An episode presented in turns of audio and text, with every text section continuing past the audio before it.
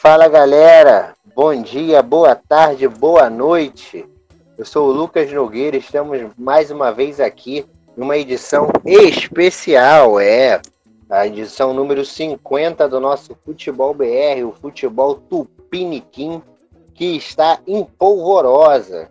Em polvorosa na Libertadores, teremos uma final brasileira pela quarta vez na história.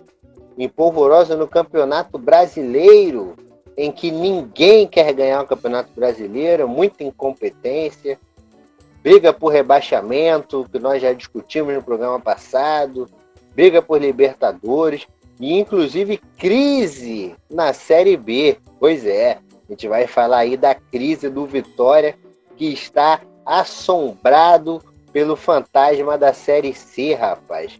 Nós vamos falar aí no segundo bloco, quando quando nós entrarmos aí para falar do Campeonato Brasileiro, né, séries A e B. No primeiro bloco tradicional, tradicionalmente, como vocês sabem, a gente vai falar aí sobre o, a Libertadores, né? Quando tem Libertadores, a prioridade é a Libertadores. E para a empreitada de hoje, mais uma vez, estou na companhia deles, minhas dupla meu tri, minha dupla dinâmica aqui no, no, no, Futebol BR, substituindo à altura o Felipe, Caian. Diga aí, Caian, tudo bom? E aí, Lucas, bom dia, boa tarde, boa noite para todos os ouvintes aqui do Futebol BR, né, pelo Área Área FC. E vamos iniciar aí esse programa maravilhoso, mais um programa de muitas análises muito boas sobre futebol. Vamos que vamos, Lu. Vamos que vamos, vamos com tudo. E ele também que tá sempre, tá em todas. O Fred, que tá preocupado com o rebaixamento. O Vascão já encostou, hein, Fred? Diga aí, bom dia, boa tarde, boa noite. Fala, meus queridos ouvintes. É... Boa, na... boa, boa noite, né? Boa tarde ou bom dia. O Lucas já, já vem me lembrando coisa ruim, rapaz. É, vamos falar de coisa boa, Lucas. Vamos falar aí muito do, do Santos, do Palmeiras. Vamos deixar pro, o ruim para depois. Valeu. O ruim para depois, pessoal. Quem quiser ouvir o ruim aí, torcedor do Bahia, do Esporte do Vasco, pode conferir o programa passado que a gente fez uma análise aí desses clubes. Foi no episódio 49. No episódio 50, a gente vai começar falando do Santos, do Santástico no primeiro bloco, sobretudo a partir de uma narração muito emocionante da Rádio Jovem Pan. Confira. Sobrou para o Boca, apertou Felipe Jonathan, tomou, avançou, abriu na ponta esquerda para o Soteudo. Soteudo vai para cima da zaga, vai para a entrada da grande área, dominou, levou, cortou, pé direito, bateu, golaço! Golaço! Gol!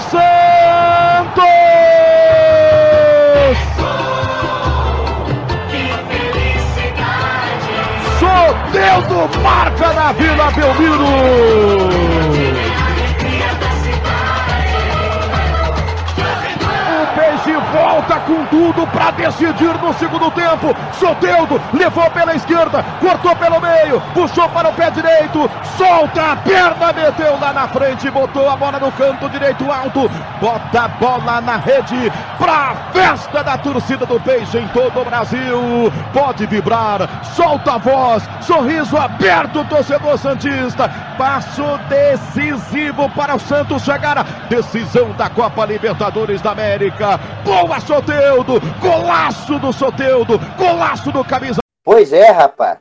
Essa narração aí é a narração da rádio Jovem Pan, o segundo gol do Santos, um golaço do Santos, marcado pelo Soteudo, narrado pela voz do José Manuel de Barros, aí, o narrador da, da Jovem Pan São Paulo, que foi a loucura com o gol do baixinho Soteldo, que joga bola demais. O Soteldo é um deboche de jogador. O gol que ele fez foi um gol maravilhoso. E o Santos foi com tudo, bateu o Boca Júnior, né, o temido Boca Júnior, na Vila Belmiro por 3 a 0 e está na final do, da competição aí mais importante da América do Sul. Para falar do Santos, antes de eu chamar nossos comentaristas, nada melhor do que ouvir um Santista, né? Então tá aí com vocês a participação aí especial do nosso do nosso prezado ouvinte, o colega Bruno Ferreira, lá de São Paulo. Diga aí, Bruno, o que, que você tem a falar aí sobre os seus sentimentos a respeito do Santos, da final e, de, e do jogo que foi ontem? Olha, sobre o jogo em si, é, com 30 segundos, o Marinho acertou a trave. Com 30 segundos, o Santos estava na área do Boca e o Marinho acertou a trave. Ali já foi um indicativo do que seria o jogo, porque o Santos entrou numa pegada gigantesca, monstruosa. Eu diria que a pegada do Santos ontem foi uma pegada maior, muito maior do que a pegada contra o Grêmio, que já foi grande. Então o Santos entrou ligado, não perdeu dividida, estava em cima do Boca o tempo todo, marcação alta. É... Daí a gente conseguiu o gol com o Pituca ali no, no minuto 15, que foram os 15 minutos de pressão, então o gol saiu no momento espetacular. Né? E a vantagem no placar deixou o Santos mais confortável. Mas mesmo assim o time não abaixou a, a, a forma de jogar. O Santos não, não, abaixou as linhas, continuou marcando em cima. O Boca não finalizou a gol no primeiro tempo, não teve uma chance sequer. Mal conseguiu entrar na área. E aí no segundo tempo, com três minutos, o, o Soteldo marca aquele golaço e, e tranquiliza tudo, né? Porque 1x0, qualquer empate com gols era do Boca, 1x0 era muito pouco. Se o Boca empatasse uma bola fortuita, por exemplo, colocava tudo a perder. Então o Soteldo fez o segundo em sequência. O Marinho fez uma jogada espetacular e tocou pro Lucas Braga fazer o terceiro. Ali a gente já sabia, ali era nossa. E ainda um minuto depois o Fabra pisou no Marinho e foi expulso. Então o Boca com 3 a 0 contra e um a menos, era só segurar. Só segurar. O Santos naturalmente parou de correr de forma incessante. Não precisava mais, a gente já tinha 3 a 0 no placar. E mesmo assim a gente criou mais três chances claras de gol o jogo poderia ter sido 5 a 0 Santos. Foi histórico. O 3 a 0 foi histórico. Poderia ter sido mais. É, o João Paulo ainda tratou de fazer uma defesa espetacular numa falta cobrada pelo Vilha. E estamos na final. Estamos na final com todo o merecimento possível. A sensação de ver o, o seu time na final da Libertadores é mágica. Totalmente mágica. É, você sonha com esses momentos é, ano após ano, entendeu? E é muito difícil conquistar a Libertadores. Eu pude ver, eu tive a sorte de ver o Santos campeão da Libertadores muito tempo depois da última conquista, que tinha sido na época do Pelé, é, com o Neymar, com o Rafael, com o Elano, com o Léo e, meu, a melhor sensação que eu já tive, assim, foi ver o Santos ganhando, esportivamente falando, foi ver o Santos ganhando a Libertadores. É mágico, é uma competição totalmente é, parte das outras e, e ela tem um sentimento único. É, final contra o Palmeiras, nosso grande rival. Nos últimos anos aí a rivalidade está muito acirrada. Dá para ganhar, eu vejo condições iguais. O Palmeiras tem um time melhor que o do Santos, para mim, nome por nome ali se analisar, mas o momento nosso é melhor. Não sei como o Palmeiras vai assimilar esse, esse último resultado contra o River, que quase escapou. O Palmeiras tem jogos mais difíceis até lá, de repente uma derrota no derby pode até, de certa forma, impactar negativamente, mas 50-50, não vejo favoritismo para nenhum lado. E não tenha dúvida que se tivesse público eu iria para o Rio de Janeiro. É, eu iria para o Rio de Janeiro e ia dar um jeito de entrar naquele Maracanã. não, não tem como, é um momento único. Esse tipo de acontecimento, raras vezes, raras vezes serão possíveis na nossa vida. Eu iria para o Rio de Janeiro. Se eu não conseguisse ingresso pelos métodos tradicionais, eu iria da mesma forma. Eu ia tentar comprar com cambista. Eu ia tentar de alguma forma entrar no Maracanã no dia 30. É único. E assim, independente do, do resultado, é, é, estar presente fazer parte da história. É, é, parte da história que será escrita. Tomara aqui pro meu Santos, claro, né? Tomara que a gente ganhe, tomara que seja um dia muito especial para todo mundo que torce pelo Santos Futebol Clube. Pois é, rapaz. Aproveitando aí o, o que o Bruno falou, o Caian. E aí, você Primeiro, já vou começar te cutucando, né? E acho que como Vascaíno também posso dizer isso. Ele fala aí do sentimento que é ver o time na Libertadores. Se tivesse com torcida, ele ia para final e tal, ia arrumar um jeito de ir, pagar 100, 200, 300 prata no, no ingresso. Pra gente que é torcedor do Vasco e do Bahia, respectivamente, não dá, né? É uma realidade muito distante da gente, né? Fala aí, Caia. É, aí fica realmente complicado, né? Mandar aqui um abraço, um salve para o nosso amigo Bruno, velho conhecido. Mas esse sentimento aí, meu amigo, não é comigo não, viu? Eu vou comentar aqui, mas eu adianto que eu acredito que nunca vou sentir esse, esse, esse sentimento, né, de ir para a final da Libertadores. Acredito que eu vou morrer sem ver o Bahia numa final de Libertadores, até porque, né, é, a gente se chegar um dia aí para Libertadores, não vai ter Atlético de Alagoinhas, não vai ter Jacuipense, Jacobina para a gente enfrentar. Então, é, se um dia chegar na Libertadores, é provável que saia até na pré, né? Então, eu não acredito, não. Me desculpe, mas fico feliz pela torcida do Santos, uma torcida que é, vem sofrendo bastante nos últimos dois ou três anos, né? Não dentro de campo, mas com os, mal, os maus tratos que as diretorias vêm fazendo com o clube, né? Você vê que o Santos foi um time que foi rejeitado pelo Sampaoli, porque ele disse que o Santos não iria brigar por título, e aí ele vai para o Atlético Mineiro. O Cuca, queimado, queimado no mercado, assume o Santos e leva o Santos para uma final de Libertadores. E eu fico surpreso, já entrando no jogo, eu fico surpreso porque você olha é, é, o time do Santos e já começa pelo sistema defensivo com Pará na direita, Lucas Veríssimo aí ok, mas Luan Pérez e Felipe Jonathan. Aí você olha esse sistema defensivo e compara com defesas que foram campeãs da Libertadores e você, se você é, não respeita o Santos, você vai dar risada. Porque assim, um time que tem essa defesa é surpreendente ganhar de um Boca Juniors por 3 a 0, né? Eu fiquei surpreendido com o placar em cima do Boca. Por conta da defesa do Santos ser frágil. E na ocasião, a defesa do Santos, eu que assisti o jogo, a defesa do Santos me surpreendeu muito positivamente. Trabalho defensivo muito sólido, muito sólido. É, anulou o, Sebast o Sebastian Villa, que é o melhor jogador do Boca, e, é, e aí o Boca ficou sem pernas, né? Ficou sem como jogar.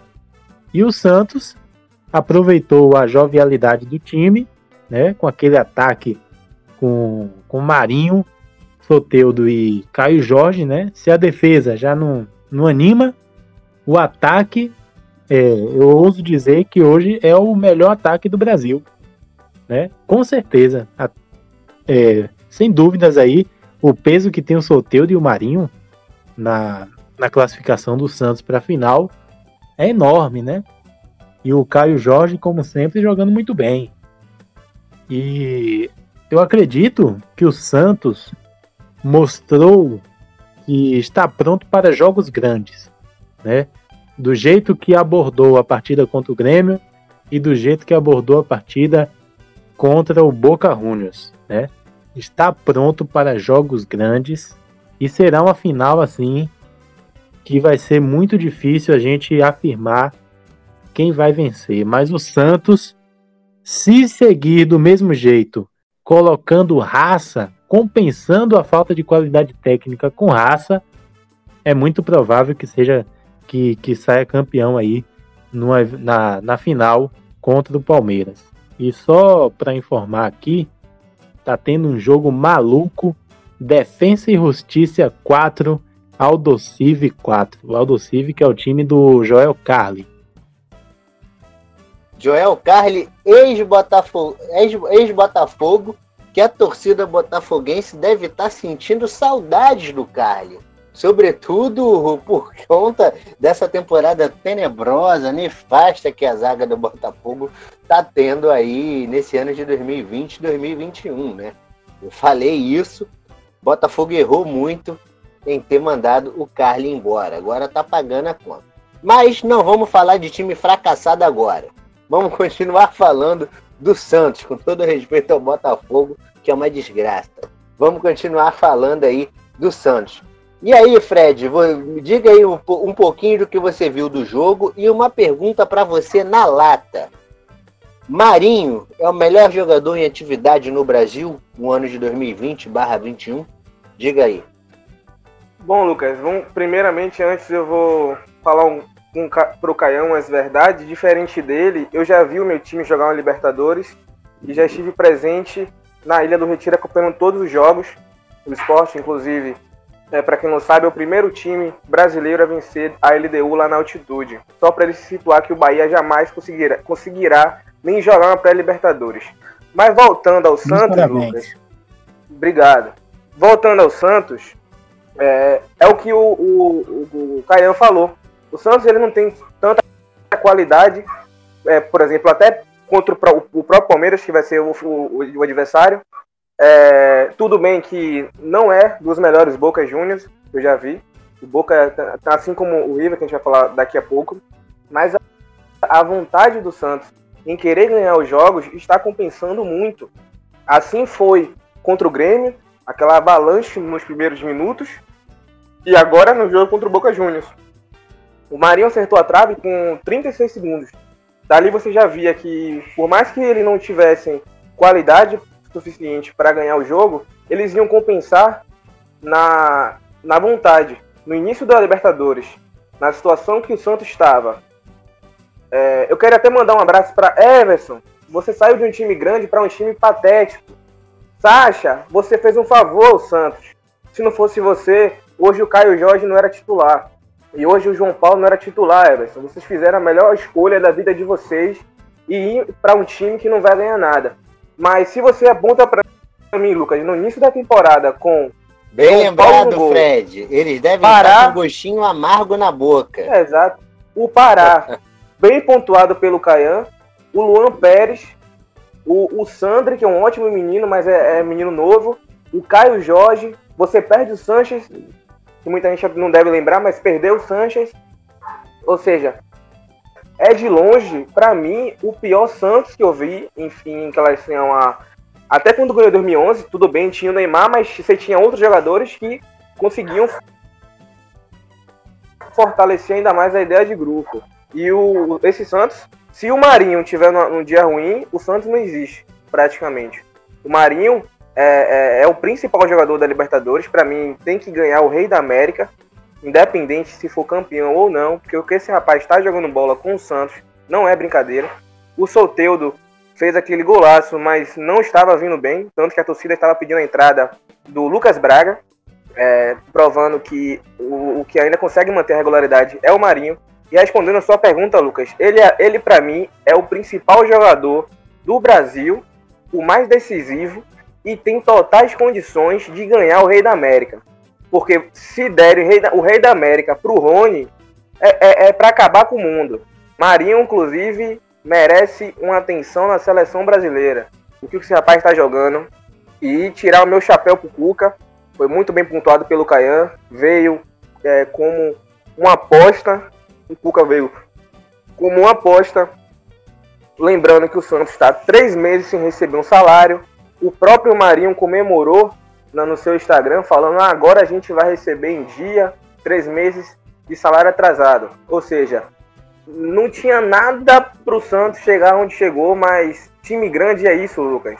E mandar um abraço para Everson, Sacha e São Paulo. Só isso. Essa é a, é a, diferença. E aí, Lucas, eu vou te perguntar uma coisa. Esse time do Santos, sem o Marinho, com a camisa do esporte, era rebaixado, Lucas. Brigava para não cair. Mas time grande é outra coisa. Exatamente, tem, tem horas que a camisa pesa mesmo, a confiança sobe e o time vai que vai.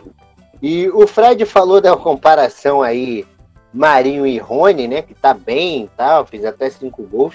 Mas não dá, né, Caian? Marinho e Rony não, não andam na mesma prateleira nunca, né? Nem ousa.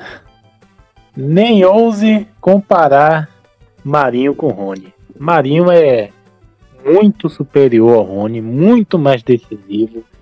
Ele chama a responsabilidade todos os jogos, não tem medo, e o Rony é apenas um jogador operário. Com muito respeito aos jogadores operários. Mas o Rony é apenas um mais uma peça do tabuleiro, né?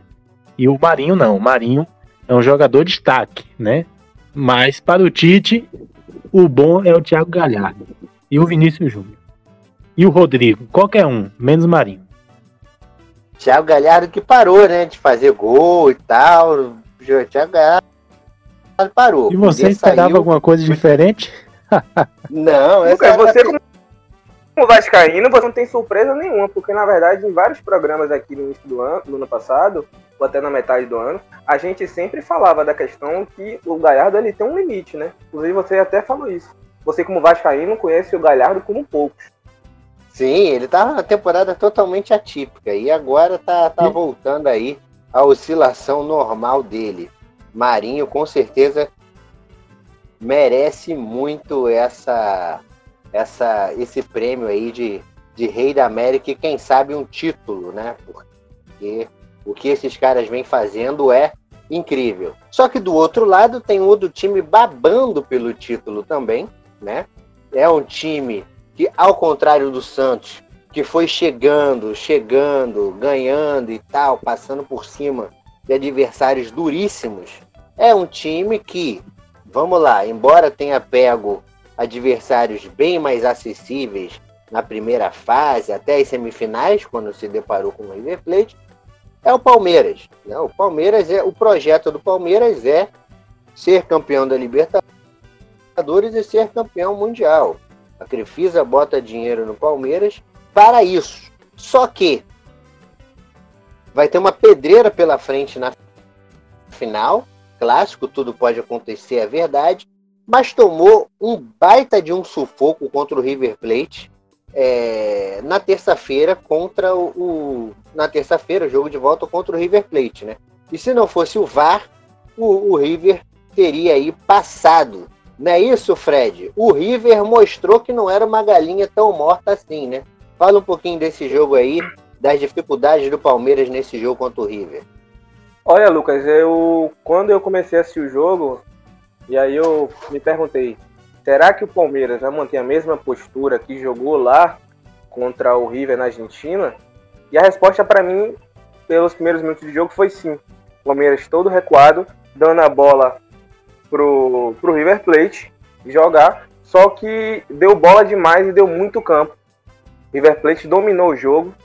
Se houvesse justiça no futebol, o River Plate avançaria. Jogou mais muito. Eu nem sei qual é o estado de coração de um torcedor palmeirense. Eu, sinceramente, teria infartado, não vou mentir. E para mim, Lucas, reforça aquela ideia que o time do Palmeiras sabe sofrer, mas deixou claro para mim que não tem jogadores cascudos para disputar uma Libertadores. Ah, Fred, mas esse mesmo Palmeiras meteu três lá no, no na Argentina. Concordo com, com, com, com, me questionar nesse sentido, mas o Gustavo Scarpa, para mim, não é jogador de Libertadores. Pipocou. O Gabriel Menino, que fez uma partidaça, elogiado por muitos, inclusive por mim, pipocou. Marcos Rocha não jogou nada. O Luan fraco. O Rony é, é, uma, é uma barata tonta que correu. É, para mim foi o pior jogo do Palmeiras no ano. No ano. Diferente do jogo contra na Argentina que acertaram tudo, esse jogo erraram tudo. E quando tomou o primeiro gol e logo em seguida tomou o segundo, o emocional foi pro saco. Foi pro saco. O River Plate ganhando campo, jogadores experientes, cascudos. Teve um, teve dois anulados. E é, Fiquei torcendo para Palmeiras avançar, óbvio, né? Que a gente pode torcer para argentino. Mas se tivesse justiça, era sim pro, pro River Plate hoje ser um dos finalistas. É, e eu acho que é pro Santos é melhor ter um, um, Palmeiras na final do que um River Plate. Ou vice-versa, né? Eu acho que, se tratando de final, é, o River Plate é um time que realmente a gente já sabe a tradição. Mas, por um lado, o Palmeiras é, passou. River Plate, para mim, é, foi punido pelo futebol, porque ninguém que toma três gols em casa merece avançar de forma alguma. Foi eliminado por conta disso, porque se ao menos tivesse feito um gol lá na Argentina, a história talvez seria outra, tá? E agora na final. E eu digo, Lucas, que tá 50. Vamos, vou, vou colocar 50 a 50. Apesar do Palmeiras ter jogadores mais, é, mais experientes do que tem, porque tem muito menino no Santos, mas também tem qualidade técnica melhor. Então, é, resta agora aguardar a grande decisão. E o Abel que admitiu, Lucas, é, a inferioridade ao River e ao Galhardo, né? Interessante isso. E mais uma vez um técnico português em menos de um ano de trabalho conseguindo feitos extraordinários. Ponto pro Abel. E Palmeiras também. Parabéns ao Palmeiras. Apesar de eu achar a campanha do Santos muito mais louvável, da forma que como tem sido, é, com todo respeito ao Palmeiras que enfrentou o Delfim, Guarani e Libertar, mas conseguiu passar do River e agora está na final, Lucas. É isso aí. E Caian, você ouviu o Fred falar um pouco aí do, do, do Palmeiras e tal, do VAR. Você concorda com as marcações do VAR? Você acha que tem pano para discussão? Ou é isso mesmo? O, o, o VAR acertou em todas? Ou, ou, ou, ou se equivocou aí? O Palmeiras deu sorte, vamos dizer assim. Teve muito meme dizendo que a Crefisa fez a Pix para, para o árbitro do, do, do jogo e tal, mas eu acho isso uma maldade, uma sacanagem, obviamente, de torcedor. Mas você acredita que em algum lance o VAR se equivocou ou você assina embaixo de todas as decisões? Eu acho que a arbitragem acertou, tá? A arbitragem não comprometeu o andamento do jogo, como foi muito dito, né? E não é, interferiu no placar. Isso que importa. A verdade é que o River tomou 3 a 0 em casa e não teve força o suficiente para reverter essa goleada, né? É isso, esse é o fato. Esse é o fato do jogo e o Palmeiras é finalista, né? Aqui agora falar sobre o elo fraco do Palmeiras. Qual que é o elo fraco desse Palmeiras? Chama-se Luan. E aqui eu não estou jogando só a responsabilidade em cima dele da partida ter sido horrorosa do time. Mas é um zagueiro muito inseguro, muito fraco, tá? Um jogador que, que ali no sistema defensivo não não quer dizer, faz muito tempo que não oferece aquilo que ele diz que tem para oferecer. Jogador que vem muito em baixa e errou bastante. Ele, ele abusou de errar, de falhar. E o River só não passou de fase porque realmente faltou competência. Faltou competência ou talvez sorte, né? Mas aí fica aqui minha crítica ao Luan. E eu digo mais: se tivesse o Felipe Melo, talvez a partida seria outra. Porque é um jogador que em partidas como essas, ele agrega liderança, né? Ele não deixa o time se abater, como o Fred falou muito bem. O time se abateu quando tomou os gols. Isso não pode acontecer. E o Felipe Melo seria um jogador nessa linha de não deixar o time se abater. É um capitão nato. E aí eu digo que ele vai fazer falta nessa final.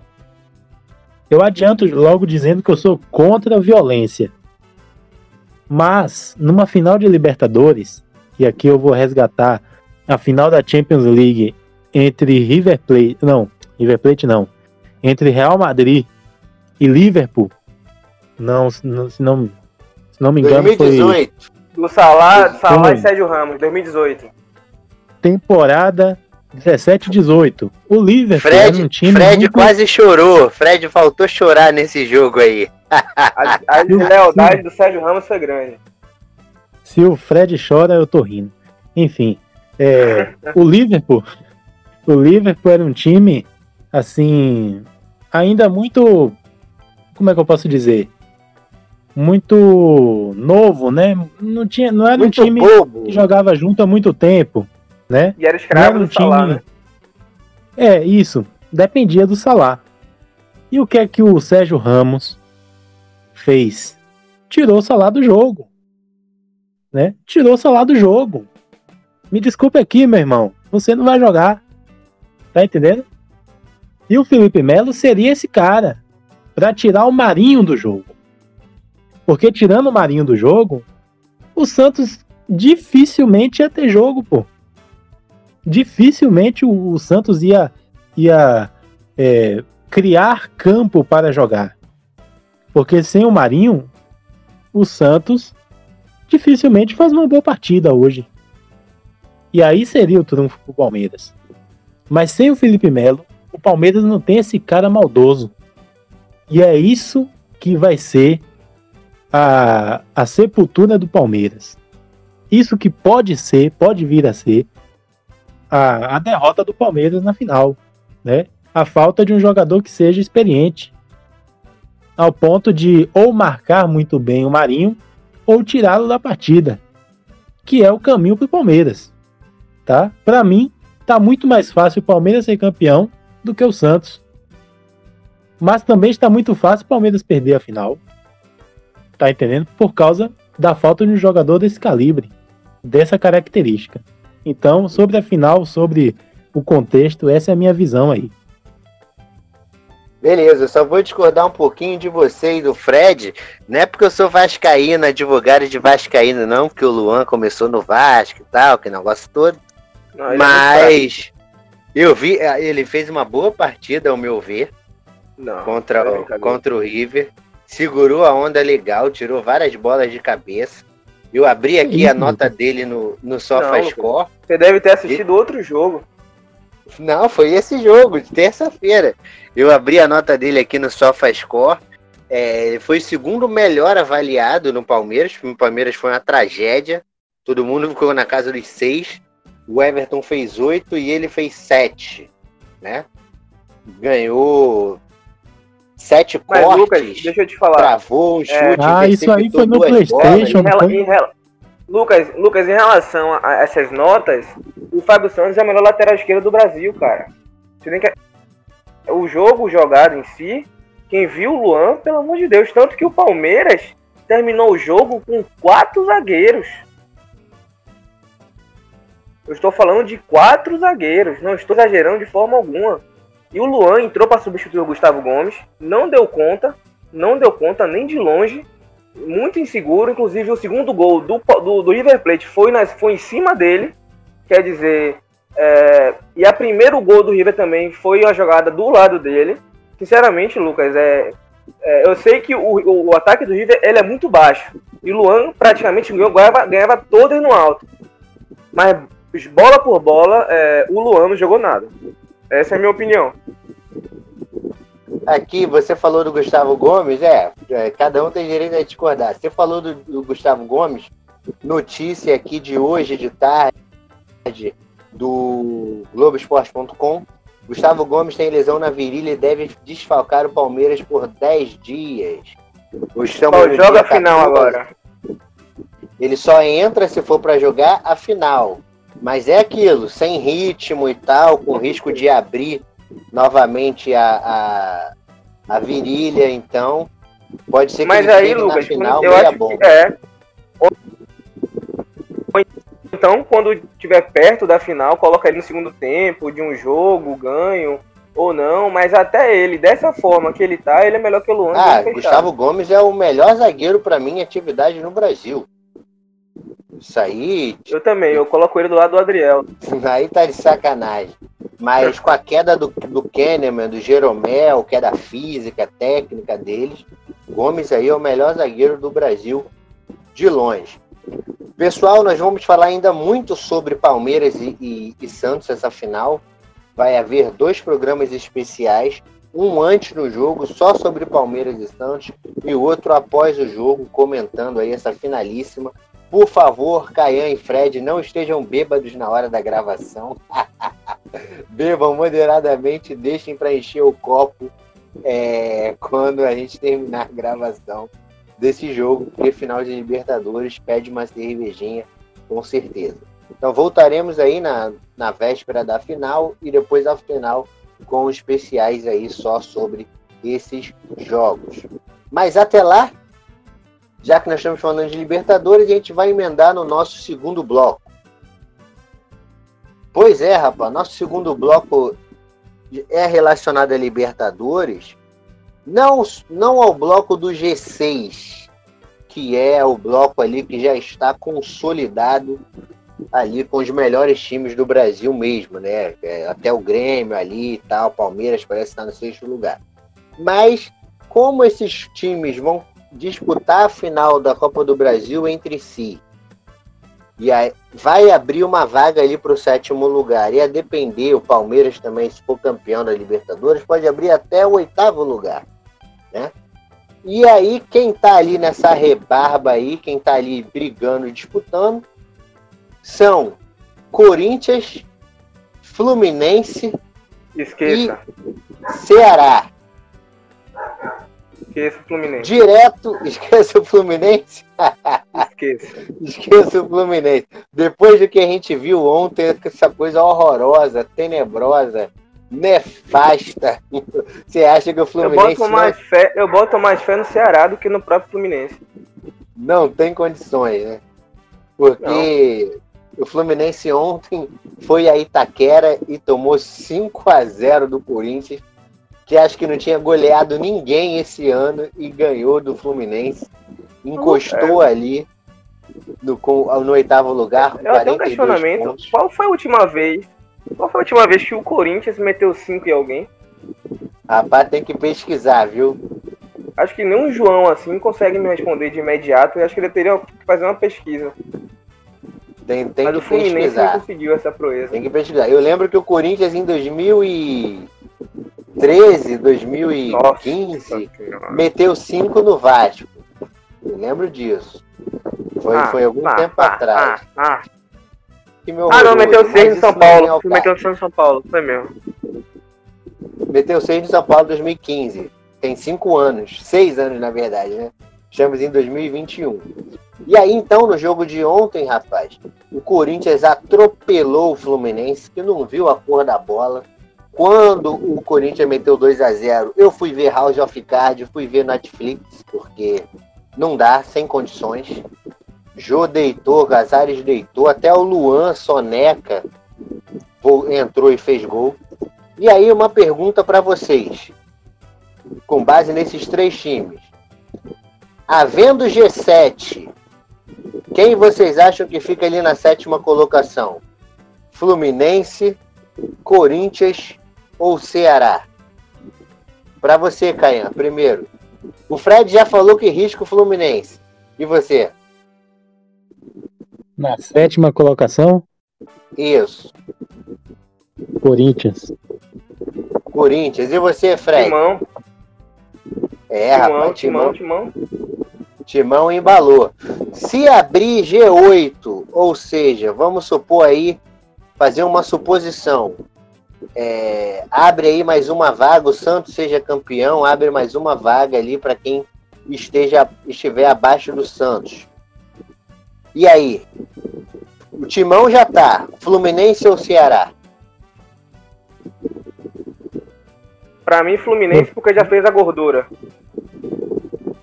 E você, Caian? Ai. Eu fico com Atlético Paranaense. Boa!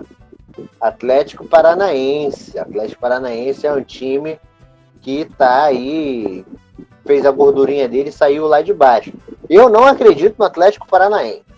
Eu também não. Para mim, o Atlético do Paranaense é ruim, é fraco. O time do, do, do, do- do Fluminense é até mais arrumadinho. Né? Tem nomes aí levemente melhores. Melhores, Nenê, Fred, é, jogadores melhores aí, o Hudson e tal. Eu fico com o Fluminense aí entre esses. Mas o Ceará, merece todos parabéns, né? Sobretudo porque ganhou do Flamengo muito bem no domingo 2 a 0 no Maracanã. E agora pega o Bragantino, né? Pensando nos dois próximos jogos aí do Vozão, Bragantino e Goiás, dá para pensar em dois pontos, em seis pontos, Caian? Dá, dá para pensar, mas eu vou torcer que não ganhe nenhum. Olha o clubismo, por quê? Por que dessa raiva? Quero que o Ceará se arrombe todo, me perdoe aí a, o, o palavreado. Não pode, a gente pode. Torcedor cearense a, a opinião de Caian não reflete a o do Área Área FC. não reflete, pode continuar ouvindo a gente. E você, Fred, Ceará aí vai fazer seis pontos nos dois próximos jogos e entrar nessa é, briga é. ou não? Ceará que é o melhor time nordestino do ano de 2020 e início de 2021. Parabéns ao Ceará por estar jogando um futebol mil vezes mais apresentável do que os nossos patéticos aqui. Sim, para mim faz quatro pontos, porque para mim não vence o Bragantino, mas ganha do Goiás e tem chances sim. Lembrando, Lucas, que com o Santos campeão da o Santos campeão e o ou o Grêmio, tanto faz, a Sul-Americana abre vaga até o 14, né, amigo? Ou seja, isso interessa pra gente, mas está numa realidade muito distante ainda. E goste ou não, o Ceará ou vai estar na pré-Libertadores ou vai estar na Sul-Americana, porque é um time que merece. Agora, preocupação para mim vai ser o desmanche que vai sofrer esse Ceará, porque o Vina não vai ficar, vai ter propostas, com toda certeza. É, o Lima tem proposta de fora. O Jagunço do Kleber tem proposta de fora. É, e o Luiz Otávio é interesse do São Paulo. Notícia de primeira Ih, mão rapaz, hoje. O Negão, o Negão vai jogar no Galo? Agora, agora, Luiz agora vai, hein? Agora vai. Luiz Otávio e Messias no radar do Atlético Patético Mineiro. Agora vai, Fred. hoje de uma de uma, de uma Duas atleticana, na zaga. Uma atleticana que me repassou que o Galo não está feliz com a dupla de zaga, em especial o São Paulo. E são as duas próximas possíveis contratações do Galo em tirar o Luiz Otávio do Ceará e o Messias do América Mineiro. Agora vai, agora o Galo vai, ano que vem vai, se não for, não vai mais, meu irmão. Ô, Lucas. Contra botando Luiz Otávio para a zaga com a Alonso é uma zaga ótima, muito boa. Diga, Caian. Deixa eu só editar aqui a, o, meu, meu palpite. O Ceará vence o Bragantino e perde para o Goiás. É, Goiás que está embalado ali. É, que a gente, a gente tem que se preocupar com o Goiás que está ali atrás, né? Se o Goiás ganhar, esse jogo vai ser ruim pra gente. Outro Goiás time aí que tá na, não cai. Ih, rapaz. Pode anotar. Então, Bahia Goiás. A Bahia cai, Bahia já foi. Então. Goiás. Ah, tá de brincadeira. Bahia já foi, esquece Bahia. Bahia Não, morreu, ó. Tem muito jogo ainda, tem muito jogo, pô. Ó, segundo torcedor do Bahia, Bahia morreu. Vamos cobrar Caiano no final aí do, da temporada. Outro time aí que tá disputando ali é o Fluminense que vai pegar o seu esporte e o Curitiba. Dá para se reabilitar, né? Dos 5 a 0 né? Dá para ganhar é, esses dois jogos real. aí, né? Para dar voltar da moral, voltar da confiança. Apesar de ser torcedor do esporte, tem que dizer aqui a realidade. É uma sequência que o torcedor fluminense vai cobrar uma resposta imediata do clube, porque eu falei com você que eu acho que o Fluminense não vence o esporte sábado, ainda mais pela retranca que vai ser montada pelo Jair Ventura.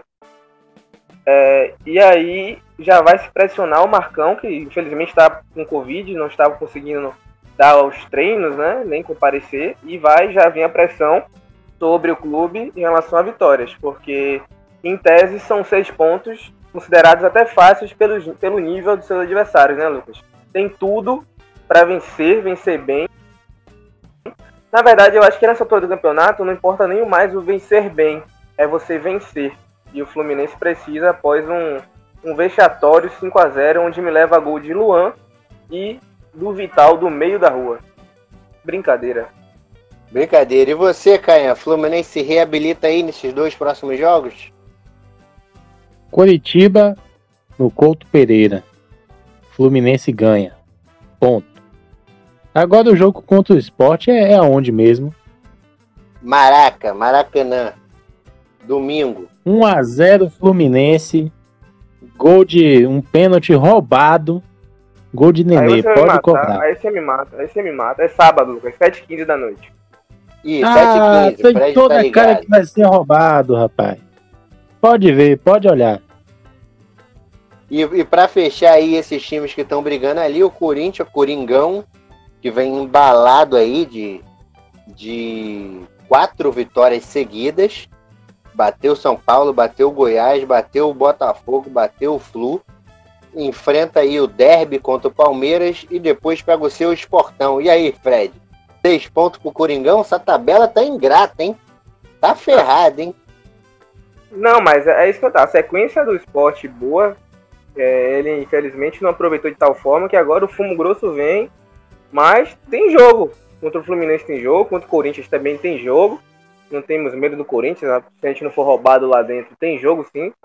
É, mas o Corinthians tem tudo. Não ganha do Palmeiras. Não ganha do Palmeiras de jeito nenhum. O jogo é onde? Na- No Allianz? Não ganha. No Allianz. Não ganha. É, e o outro adversário é o Sport, né? Aí ele consegue três pontos. Mas, em tese, na teoria, né? Mas tem tudo. Inclusive a sequência de jogos do, do, do Corinthians tá muito favorável. Ganhou do Goiás, ganhou do rebaixado Botafogo, com todo respeito ao meu amigo Guilherme. Ganhou agora do Fluminense de 5 a 0 Vai, vai, vai, vai ter agora o Derby, né? Porque é clássico, tudo pode acontecer. Se ganhar do clássico, meu amigo, aí o Corinthians vai, vai, vai encostar de, de toda forma. Porque vai pegar o esporte, o esporte hoje é uma presa fácil. E em Itaquera, se não ganhar na bola, o juiz opera. Aquele abraço, João. é, rapaz, e pra você, Canha, pra gente arrematar aqui esse bloco de disputa de Libertadores. Corinthians passa do Palmeiras e do esporte aí? Olha, o Allianz é a casa do Timão. Respeita o Timão. 1 a 0 Corinthians. E contra o esporte, eu acho que aí vai ter uma zebra. O mancinismo não vai ser suficiente e o esportão vai ganhar do Corinthians lá dentro. Tá maluco, Caia? Quer ferrar a gente? O esporte não pode ganhar do Corinthians lá dentro, não, porra. Estamos disputando com o esporte. Tem que torcer pro empate no máximo. Não dá. Mas, eu, como torcendo- Vascaíno, não posso ver essa vitória, porra. Um empate ainda é prejuízo. torcer, torcer por torcer, eu sempre torço pro esporte perder, né? Esporte, Vitória, Ceará, Fortaleza, eu torço sempre pra eles perder. Mas, né, o futebol é o futebol.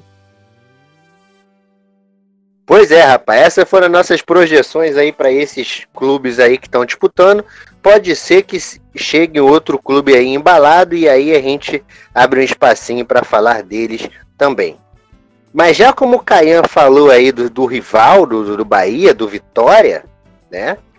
O Vitória que tá, meu irmão, na Série B. Agora a gente abre espaço aqui pro nosso momento Série B, né? A gente vai falar aí sobre é, sobretudo sobre o Vitória, que está numa situação delicadíssima, na beira do caos, como diria o Ney Franco, na beira do mal, estava na beira do caos, estava na beira do mal, numa piração total, barra Ney Franco, 2009.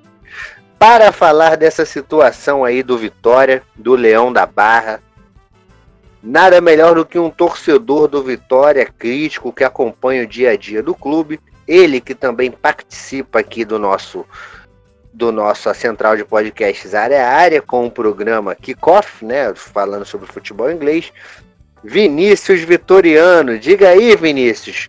Faz um panoramazinho pra gente debater um pouco desse Vitória aí, rapaz. que não ganha de ninguém há nove jogos, meu irmão. E o último jogo que ele ganhou foi do Paraná Podre, que não conta. E depois disso o Vitória não ganha de ninguém e tá ali doido pra cair. Diga aí, Vinícius. Rapaz, que apresentação, viu? Fala aí, galera, beleza? Tô fazendo aqui uma pequena participação no Futebol BR, né? Fred gosta de falar que o, o Futebol BR gosta de invadir o kickoff, dessa vez o kickoff tá invadindo Futebol BR. Olha, Lucas, se você for levar em consideração por essa, por, por essa questão aí do Vitória vencer as equipes fracas, né? Patéticas como o Paraná, então o Vitória não venceu ninguém, né? Porque o Vitória ele venceu também outras equipes também muito fracas, que apresentando, vem apresentando um péssimo futebol. Acredito que pior que o próprio Vitória dentro do, da Série B, né? O caso do Figueirense, por exemplo, que o time venceu por 3 a 1 Então a situação do Vitória ela é, é bem lastimável. Vitória, Lucas, ele vem pagando o preço dos erros que já vem cometendo nos últimos anos. Já tem 5 ou 6 anos que o Vitória aí vem tomando decisões erradas fora de campo e isso acaba uma hora ou outra a refletir dentro de campo. Né? Sejam contratações é, é, equivocadas, pagando rios de dinheiro em jogadores, digamos assim, velhos e com lesões crônicas, com é, mandatos de presidentes que nunca terminam, né? Vamos lembrar que Vitória ele passou para a democracia já tem uns sete ou oito anos, né? E durante esse período, dois presidentes renunciaram, outro presidente resolveu adiantar né, o, o término do seu mandato para é, convocar novas eleições. Então, o, a situação do Vitória nessa Série B e a iminência dele cair para a Série C é fruto dessa turbulência política que o time vem passando aí nos últimos 6, 7 anos. É bom lembrar que depois dessa transição é, demo democrática, né, teve cinco presidentes. Ca Carlos Falcão, nesse período o Vitória estava ainda na Série A, foi o período de 2014. Mas depois de um, um, primeiro semestre turbulento do time, o time não conseguia engrenar, ele acabou pedindo renúncia. E aí durante esse período, o Vitória acabou caindo para a Série B. Em 2015 veio o Manuel Matos e o Raimundo Viana deram um pouquinho de ordem na casa. Depois do término do mandato do, dessa dupla aí, o Ivan de Almeida foi o, presidente do Vitória ali no período de 2016, 2017, 2017 na verdade. E aí trouxe o Simval Vieira, que é um, um, cara já bem conhecido dos bastidores do clube, já tem um histórico com o Vitória. Simval Vieira da rádio, né? É, exatamente, ele mesmo, né? O Simval Vieira é um radialista bem conhecido aqui no, no estado da Bahia, né? Para quem é de fora daqui da Bahia que ouve futebol BR não conhece a situação. E ele foi responsável, junto com o Ivan de Almeida, por trazer vários medalhões. Não sei se vocês lembram da época que ele trouxe o Dátolo, trouxe o Pisculite, trouxe o Cleiton Xavier. Jogadores já Nossa. com a idade. É, Clayton com a idade já. É podre. Podríssimo, podríssimo. Podríssimo. Com a Não, o Vitória já... tava o quê? Com, com, é, queria fazer residência em medicina, em ortopedia, para esses caras irem. Foi, é, é terrível. Pode terrível a, a política de contratação do Vitória, porque gastou rios de dinheiro nesses caras, o Vitória estava financeiramente numa situação até razoável, boa, né? E aí Ivan de Almeida trouxe esses caras, esses caras mal jogaram por lesão, né? E também quando jogaram não mostraram aquilo que se esperava dele, principalmente o Cleiton Xavier, que foi um dos mais criticados, né? Dessas contratações aí, o Piscolite sofreu muito com lesão, o Dátolo também não jogou bem. Mas enfim, o Ivan de Almeida acabou renunciando no final de 2017. E aí, nesse período, quem assumiu foi Ricardo Davi. 2017 Uma tragédia esse tragédia. Ricardo Davi, não sabe Ricardo nada, Davi... um, um ignorante, um alienado total de futebol, pelo amor de Deus. É, su, é, há um rumor aí de que ele nem torce pro Vitória, torce pro Flamengo, né? Nossa, há esse rumor aí, mas eu não, não acredito muito nisso não. E aí veio o Ricardo Davi, né? Lembrando que o Vitória escapou do rebaixamento em 2017 naquele jogo contra o Flamengo, né? Inclusive o Flamengo que também era muito criticado, o Rueira tava treinando o Flamengo. E aí o Vitória tomou o gol no último minuto com o pênalti que o William Correia acabou colocando a mão. O Vitória tava caindo pra Série B, mas Rolou aí... dinheiro, viu? Valeu ah, dinheiro. Não sei se... Com toda certeza. Porque não a Chapecoense. William Correia levantar a mão daquele jeito. É Ah, sim. a inteligência do torcedor. Ah, sim, eu pensei que fosse bala branca pro outro time. Não, Em relação ao William Correr, é. Não existe aquela mão que ele colocou. Tanto que o jogador do Flamengo é- é tão descarado que ele só ele bate em direção ao William Correia. Mas é só mais uma teoria da, da conspiração do Fred. Pode seguir seu raciocínio. É, ouvinte, se você quiser procurar aí Flam é, Vitória e Flamengo, acho que foi 2x1 Flamengo no Barradão, última rodada do Brasileiro. O Flamengo acabou indo pra Libertadores, pra pré-Libertadores e com o Diego, pessoal. Enfim, o Flamengo também não tava nada maravilha, né? E aí o Vitória foi salvo pela Chapecoense, que fez um gol contra o Coritiba e o Coxa acabou sendo rebaixado na- no, ano, no, em 2017. Só que no ano seguinte não teve jeito, né? O time fez contratações também equivocadas no, no comando do Ricardo Davi. Foi o ano marcado também por aquela briga que houve no Barradão, aquela briga generalizada entre Iago, Vina, que agora tá no Ceará, né? Que vocês estavam falando aí mais minutos atrás. Então foi um ano muito turbulento. O Vitória caiu pra Série B, né, em 2018 e 2019. Continuou seguindo e com o primeiro semestre também pífio, né? E aí, Ricardo Davi resolveu antecipar as eleições, né? Quis retirar e acabou antecipando as eleições. E diante de tantos. de tanta. É, má gestão, não sei se é essa a palavra correta, mas de tanta má gestão que o clube veio passando nos últimos anos, surge, né? Novamente, Paulo Carneiro. Pra quem não conhece, pra quem é de fora aqui da Bahia, Paulo Carneiro foi presidente do Vitória lá no final dos anos 90. Foi responsável, né, pela hegemonia do Vitória no futebol baiano, pelo, pelo início da hegemonia do Vitória no futebol baiano, né? Ganhou Copas do Nordeste, levou o Vitória a uma semifinal de Campeonato Brasileiro em, em 99.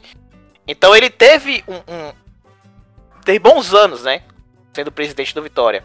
Mas ele também foi o presidente que levou o Vitória para a Série C.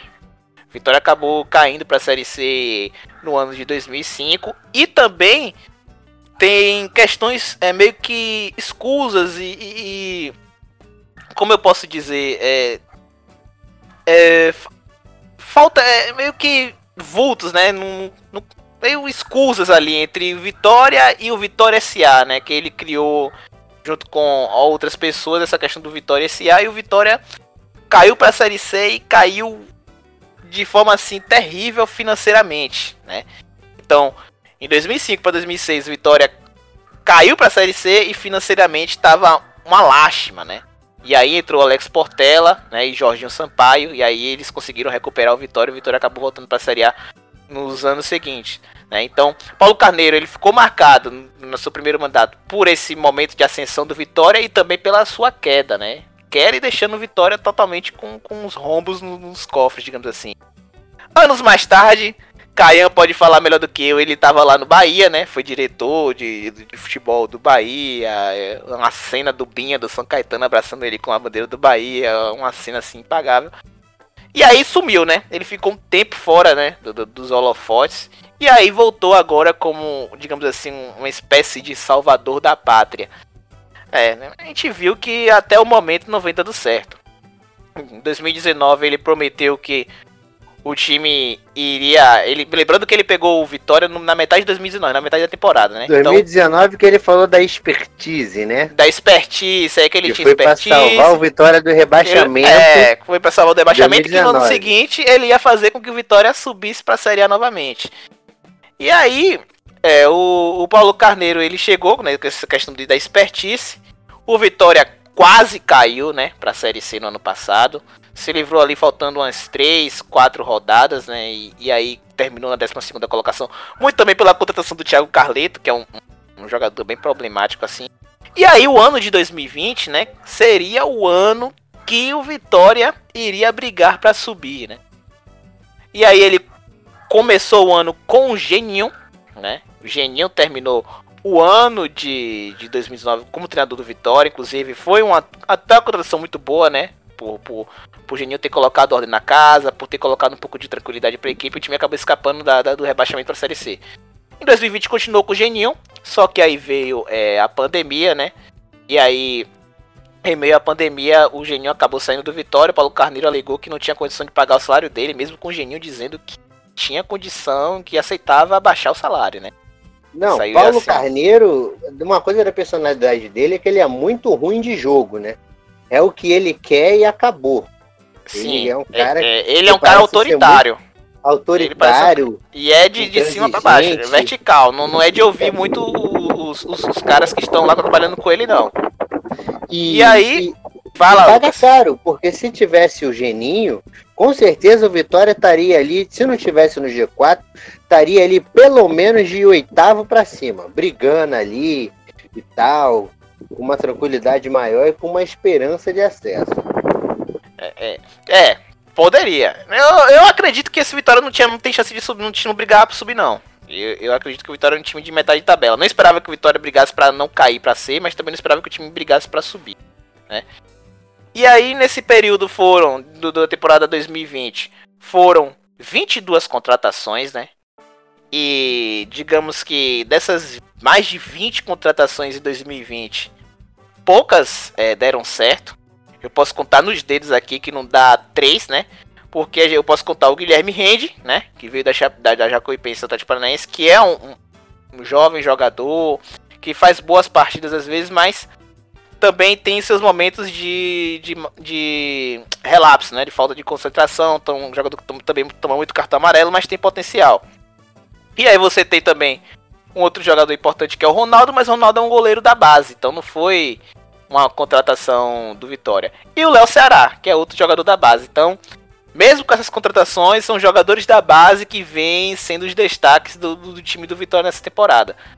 Enfim, voltando para essa questão do- do- dos treinadores, o Vitória nessa temporada também teve cinco treinadores. E, e é- essa quantidade de treinadores na temporada diz muito como anda a, a- a- o, o mandato do Vitória, como o- o- a direção vem gerindo o, o clube, né? Porque começou com o Geninho, teve a pandemia, eu expliquei mais cedo o que aconteceu com o Geninho. Bruno Pivetti, que era o auxiliar, ele foi efetivado. Era um time que até tinha uma boa organização, defensivamente era um time até que consistente, só que na fase ofensiva tinha uns determinados problemas que eu acreditava que com alguns ajustes o time ia melhorar e ia, ia de vez, né? Ia passar uma série B, talvez não para subir como a gente esperava, mas passar uma série B tranquila.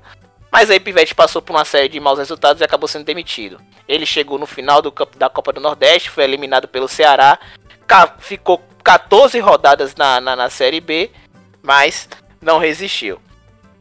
Depois de Pivete veio o Barroca. Barroca que o Guilherme Monteiro, nosso colega Guilherme Monteiro aí tanto conhece, né?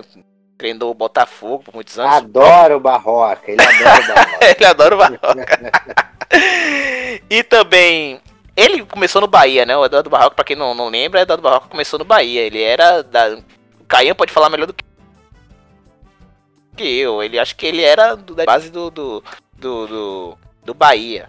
Enfim, o Barroca veio, treinou o time por nove partidas, foi um pífio. O time com o Barroca só venceu um jogo, como você gosta de Lucas. Horroroso.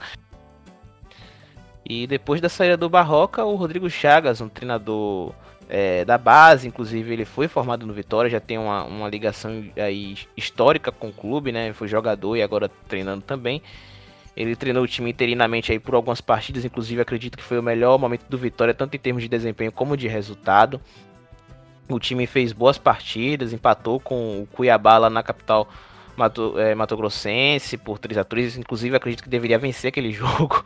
Vitória era para ter vencido porque realmente desperdiçou as chances né, para vencer o Cuiabá lá fora.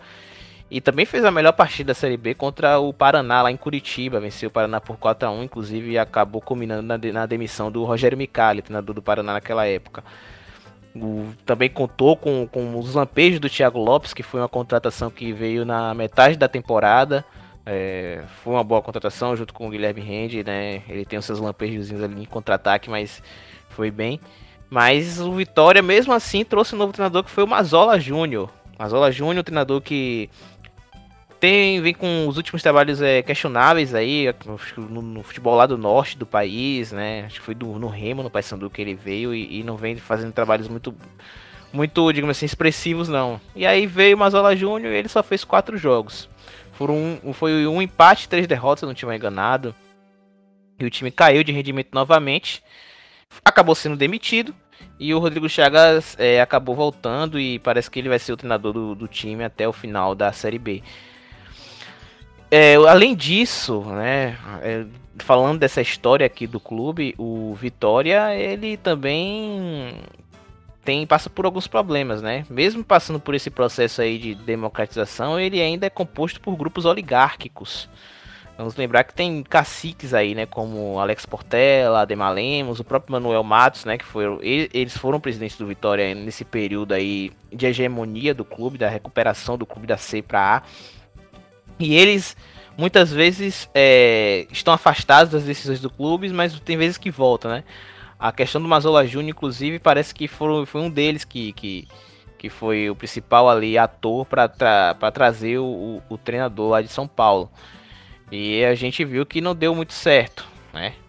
Outra coisa que vem afetando o clube também fora de campo é a questão dos salários. No ano passado, o Vitória teve problemas de salário. É, jogadores não estavam só receber e isso estava refletindo dentro de campo, dava para perceber a, a, mentalidade dos jogadores e isso é um fator que acaba complicando a situação do clube na Série B. E os funcionários do clube também, né? Nessa semana saiu a notícia de que 25% dos salários dos funcionários do clube, né, aqueles funcionários que ganham acima de R$ 1.500, teriam 25% do seu salário reduzido.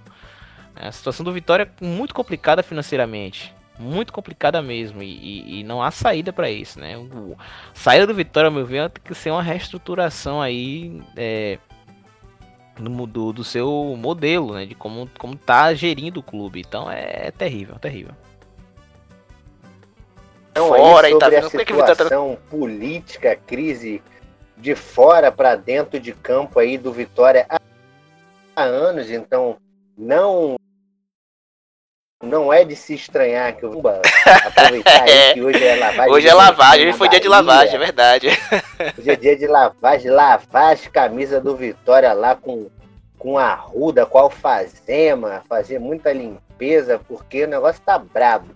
Vai vir dia de Iemanjá aí, 2 de fevereiro também, fazer algumas coisas aí, porque, meu irmão, tá complicada a situação do Vitória. Que... Deixa eu falar que os, próximos jogos do Vitória, só para dar uma, a situação, o Vitória na próxima rodada vai enfrentar a Chapecoense, né? A Chape que já subiu para A, né? Junto com o América Mineiro.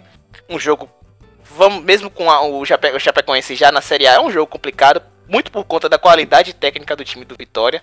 Então e esse é um jogo tá buscando duro, título, né? Claro, a, a Chape, Chape ainda tem chance de ser é campeã. campeã nacional. Exatamente. Ela e aí foi vice-campeão em 2014 ou 13 com o Palmeiras, quando o Palmeiras estava na Série B. E aí o Vitória depois, no dia 20, vai enfrentar o Guarani. Só que o que é que tá acontecendo? O Guarani tá sofrendo um surto de Covid, né? Tanto que ia ter o jogo na quinta-feira, né? A gente inclusive está gravando na quinta-feira agora à noite. Era para ter o jogo entre Guarani e Chape, se eu não tiver enganado, me corrija aí se eu estiver errado. E não vai ter jogo porque tá tendo um surto de Covid no Guarani. É isso, Cuiabá e Guarani. Só que tá tendo surto de Covid no Guarani, então o jogo do Vitória contra o Guarani tá digamos assim, até agora na dúvida, né, se vai rolar ou não. E é um jogo importante. Depois, Cuiabá Vitória... e Guarani acontecerá nesta sexta-feira, né? Isso. É, o Guarani vai apenas com 13 jogadores à disposição. É isso. E, e o Guarani parece que tá entrando pra recorrer pra tentar é, adiar esse jogo. Pelas últimas notícias que eu vi foi isso. Se o Vitória ter... não ganhar desse Guarani, eu parei, hein? Ô, oh, meu amigo, tá difícil a situação. Nove jogos sem vencer tá complicado. Eu, inclusive, achei que ia perder pro Havaí. O empate foi Nove não, ponto Vinícius. suado. Come cometi um erro. Ganhou um jogo do Juventude. São cinco jogos sem ganhar. Só ganhou um em nove. Fazendo isso, uma isso. Aqui. Venceu Juventude, perdão, isso mesmo, verdade. Venceu. Aí vai ter um jogo, penúltima rodada, um jogo importantíssimo né, contra o Botafogo de Ribeirão Preto. Botafogo que também tá na penúltima colocação ali com 33 pontos. Vamos lembrar que o Vitória tá na 16 colocação ali na porta com 38 pontos, né? São dois pontos ali pro, pro, pro Paraná. E na última rodada, né? O Vitória vai pegar o Brasil de Pelotas aí. O Brasil de Pelotas aí já nada para fazer no campeonato. Um jogo fora de casa. Vamos ver se o Vitória tem condição de vencer o Brasil de Pelotas. É uma tabela que tem jogos encardidos, como no caso do Chapecoense, e jogos aí que o Vitória pode vencer, né? No caso do Brasil de Pelotas aí, que também tem nada para fazer. Exatamente. Antes da gente finalizar aqui o Vitória, uma informação aqui de, de uma correção, na verdade, feita pelo nosso bravo Dieguito. Cuiabá e Guarani vai ser hoje, na quinta-feira, dia 14, às 21h30. Então, muito provavelmente, o ouvinte, quando ouvir o programa, esse jogo aí já vai ter, já vai ser já vai, já vai ter sido realizado. Muito provavelmente com vitória do Cuiabá, né? Que está brigando ali para subir e o Guarani esfacelado. Então, rapidinho aqui para a gente arrematar o Vitória, uma pergunta curta e grossa aí para os nossos prezados Caian e Fred. E também para o Vinícius, para a gente testar o clubismo dele. Primeiro eu quero ouvir o Fred, depois o Caian e o Vinícius na ordem. O Vitória cai para a Série C? Não, o Vitória não cai não. Inclusive, para mim, ganha da Chape porque a Chape, apesar de já ter subido, vai, claro, vai querer ganhar um título, mas acho que aqui no Barradão tem jogo, sim, Vitória não cai não. Só se fizer muita força, lembrando que o Vitória ainda só depende dele, eu acho que esse, esse é o principal, principal problema. É o Vitória depender só dele, mas Vitória não cai não. Inclusive a Série B de 2021 pode ser a Série B com mais número de nordestinos se assim permanecer. É, rapaz. Tomara que eles não caiam para a Série C. E falar em Série C, o Santinha parece que não vai subir, né? E para você, Caian? Vitória, eu acredito que não cai porque tem time pior. Mas é muito fácil fazer gol em cima do Vitória. Eu que trabalhei em algumas partidas do Vitória pela Rádio Sociedade News de Feira, e eu vi o time do Vitória muito frágil, né? Se o Paraná ou o Figueirense melhorar um pouquinho aí nessa reta final, eu acredito que o Vitória sobra nessa briga. Mas é, se continuar dessa forma que está hoje, o Vitória não cai. E você, Vinícius? Clubismo, sem clubismo ou com clubismo? Pode ser com os dois. Diga aí. Eu, eu, eu vou na linha do Caian também. Eu acho que o Vitória não cai também muito em função da qualidade das outras equipes. Eu, é, a tabela do Vitória também, ela, digamos assim, eu tem esses jogos complicados. Eu já discordo de Fred quando ele fala que o Vitória vence a Chape. Eu acho que é um, um jogo, jogo mais encardido que o Vitória tem aí. Dentre essas quatro, dessas quatro partidas que faltam. A Chape, como você lembrou bem, ainda briga por título da Série B. Tá ali brigando pau a pau com, com o América Mineiro. Né? Tem um Botafogo de, de Ribeirão Preto, né? Que também veio dificultando aí, veio fazendo até partidas complicadas. Venceu o Sampaio Correia, né? Sampaio Correia que até outro, outro dia tava brigando para subir, tava lá na parte de cima da tabela e agora vem com uma sequência de cinco derrotas na 12 segunda colocação. Então, esse jogo do Botafogo da, da, da, de, do Ribeirão Preto também é complicado por ser também um confronto direto, né? Vamos lembrar que o Botafogo da Parada do, do, de Ribeirão Preto tá com 33 pontos ali, né? Tá 5 pontos do Vitória. A diferença também do Vitória pro Paraná e pro Figueirense são de 2 pontos, né? Então, tem muita briga para acontecer. E é isso, né? Eu acredito que o Vitória não, não cai muito em função das outras equipes, né? O Figueirense também vai pegar o, o Brasil de Pelotas. O Brasil de Pelotas vai ser o fiel da balança, né? Nessa situação. Então, eu acredito que o Vitória, ele não cai, não. Muita eu gente quer que o Vitória caia, mas não cai. eu acho inadmissível, a torcida do Bahia tá em polvorosa. Eu acho inadmissível ver, com todo respeito, Brasil de Pelotas 47 pontos, Operário 48 pontos e o Vitória com 38 lá embaixo na beira da zona. Não dá, não dá para aceitar isso calado tranquilamente. Não dá para Lucas, timecos. Diga, diga, Vinícius. Só pra é, vindo aqui a tabela das outras equipes que estão brigando pro Vitória ali para não cair. O Paraná, inclusive, vai pegar o Cuiabá, né? Na 36 rodada. E o Cuiabá tá na terceira colocação. Tá ali brigando para subir também. Então a tabela das outras equipes também não é lá tão gatinha assim, não. E o Paraná vai enfrentar equipes também que estão lá na parte de cima da tabela e que estão brigando por algo. Então, eu acredito que o Vitória não cai. Eu acredito que não cai. Mesmo não caindo, é inadmissível essas campanhas que o Vitória tem, tem, tem feito na Série B. E você, Caian, em falar em Série B, Série C, você tem informação aí para dar? Diga aí. Pois é, na Série C subiu o Remo, que estava longe da segunda divisão do, do Campeonato Brasileiro desde 2007, né? 14 anos aí sem disputar uma Série B. E nesse ano o Remo é, conseguiu seu acesso da forma mais, mais energética possível, mais positiva, porque foi vencendo um clássico contra o Paysandu e depois torcendo lá para um empate entre Ipiranga e Londrina e o empate veio, tá? E o, e o Remo conseguiu acesso. O Brusque também conseguiu acesso, mas aí não merece tanta atenção assim. Vamos para a Série D. Na Série D, o América de Natal perdeu acesso para o Floresta, pois é, fora aí das primeira, segunda, terceira divisão desde 2014, não, peraí, desde 2016, desde 2016 que o América de Natal não disputa uma Série C, portanto aí deixa escapar mais uma oportunidade, o Floresta do Ceará sobe para a Série C, junto com o Novo Horizontino, o Mirassol, que é treinado por Eduardo Batista, e também o Altos do Piauí subiu, meteu 5 a 1 no, no Marcílio Dias no jogo da decisão. O Caian, eu vou, vou pedir o pessoal da América de Natal entrar com um recurso aí porque perdeu do Floresta do Ceará, há uma incongruência nisso, pô. Já viu Floresta no Ceará? no, no, sertão brabo, na Caatinga? Não dá, então vamos, vamos pedir pro, pro Mecão aí, pro Diabo, como é conhecido, o América de Natal, entrar com recurso. E o Santa não sobe.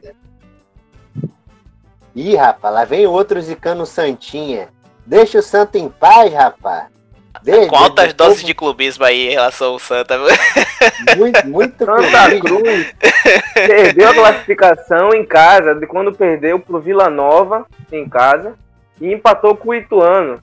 Agora não depende só dele, ou seja, é mais um ano. Um grande abraço à torcida tricolor, em especial ao meu primo Caio, querido. Infelizmente, é mais um ano na casa de vocês.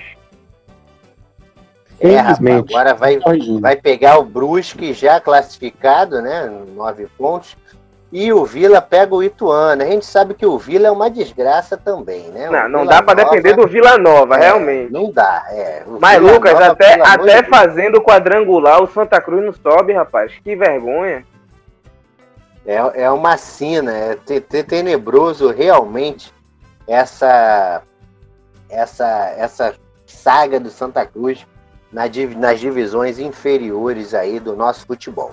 E para finalizar o programa, para a gente fechar aqui o nosso episódio 50, o episódio especial aí do, do, do, Futebol BR, a gente vai fazer a projeção aí, a gente já fez aí durante o programa dos times que estão brigando pela Libertadores, e para fechar a gente vai projetar os times aí que estão brigando pelo título, a briga pelo título está bastante embolada, né? Nós não demos muita, muita espaço para a briga pelo título, porque já passamos a maior parte dos programas falando sobre isso. E como a coisa está muito embolada e há outras coisas também acontecendo, é, Libertadores, briga, briga para não cair, divisões inferiores sendo decididas, a gente preferiu aí editorialmente dar espaço aí para outros assuntos e não ficar somente nos times lá de cima. Mas para não deixar de falar, vamos fazer um comentário aí sobre é, os ponteiros, né? Os quatro primeiros colocados, que são São Paulo, Inter, Atlético Mineiro e Flamengo. No, no domingo, o São Paulo enfrenta o Atlético Paranaense, lá na Baixada. Primeiro o Fred, por ordem, e depois o Caian. São Paulo se reabilita, ganha? 1 um a 1 um. 1 um a 1 Ruim pro São Paulo. Caian. 1x0 São Paulo. Boto aí 2x0 São Paulo. No domingo também parece Atlético Poderoso Mineiro contra o Atlético Goianiense lá no Mineirão. Diga aí, Fred. 3 a 0 Para qual Atlético? O Colossal. pro Colossal. E você, Caia? 2 a 0 galão da Massacan. 2 a 0 galão da massa. Como esse galo é vagabundo, eu vou botar aí 2 a 1 no sufoco. No domingo, às 8h30, Internacional e Fortaleza. E aí, Fred? 2x1 Inter, no sufoco. Mas o Inter vai ajudar nós aí. E Caian? Lá vem o Abelão, cheio de paixão.